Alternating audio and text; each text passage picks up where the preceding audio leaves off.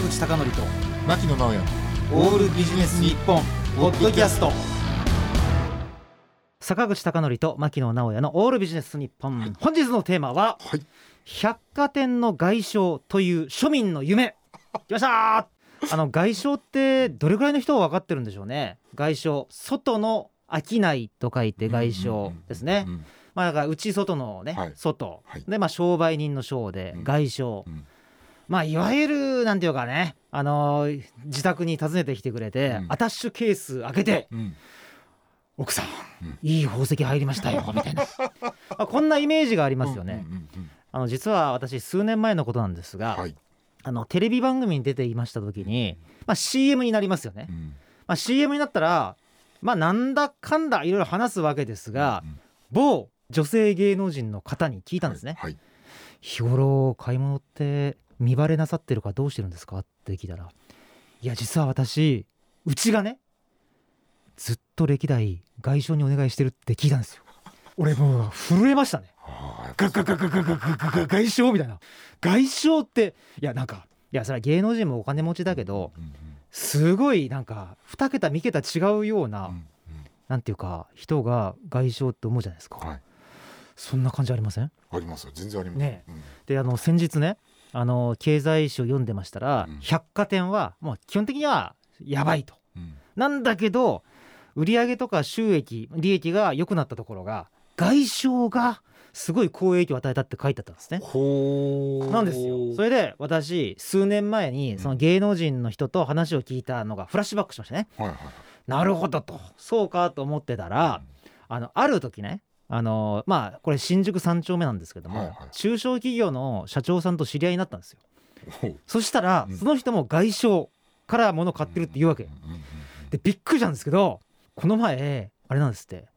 プライベートジェットっぽいうん。ねところでうん。なんかお客さんをね、うん。集めてうん。海外旅行に招待してもらったとかね。いやこれ無料ですよ。無料。そんなことするんだ。無料。で着くじゃないですか。ではい。観光してもうもちろん無料うん。なんですが最終日が恐怖らしくて最終日はなんかすごい宝石だ時計だといろいろ並べられるんですって。うんうんでそれを買わないとうん。もう買えれないみたいな雰囲気ね すごくない？この外商へーついでさんだ。でね。うん。で繰り返し我々外商っていうとうん。なんかほら自宅に訪問してみたいなイメージあるでしょ？はいはいはい。全然あんなことしないんですって。あそうなんですか？それ普通にうん。ほら一般庶民で分かんないじゃない？うんうんうん。でね何するんですか？って聞いたら百貨店に普通に行ってうん。特別室に案内してもらうんですって。で特別室でうん。アートだとか催事の中で普通に買えないものだとかうんうんうん。あるいはですねうん。あのこれびっくりしたんだけど、うん。外商の人と LINE 交換して、うん。こういうの欲しいんだけどって言ったら見つけてくれたりするんです。だかあらもうぜ通常考えても全然違って、ーうん。あと日頃のやり取りはメールなんですって。こういう特別なやつが入りましたけど買いませんかっていう。うんまあ言ってみりゃ別に家に来てもらう必要もないでしょ。まあそうですね。ね、でかつびっくりしたのはねじゃあどうやってその LINE 交換するとか外商のお客さんになるとかって聞いたらねうん。なんといや実は普通に百貨店でうん。買い物してたらほら個人情報書くじゃないですか、はいはい。そこに連絡来るだけだって。えーちょっとイメージ違いません？全然違う。なんかほらすごいなんか個人情報のリストが回ってうん来そうじゃないですか、いうんうん。や別に年間にその百貨店のカードを持って100万から数百万って言ってたんですけど買い物したら自動的に来るんだと。うん。そうなんだ。そう。だからうん。ちょっとねうん。あの大げさな話でするんですけどもしかするとこれからは百貨店っていうリアルなところはもう単純に名簿を集めるだけ。百貨店自体儲かんないから。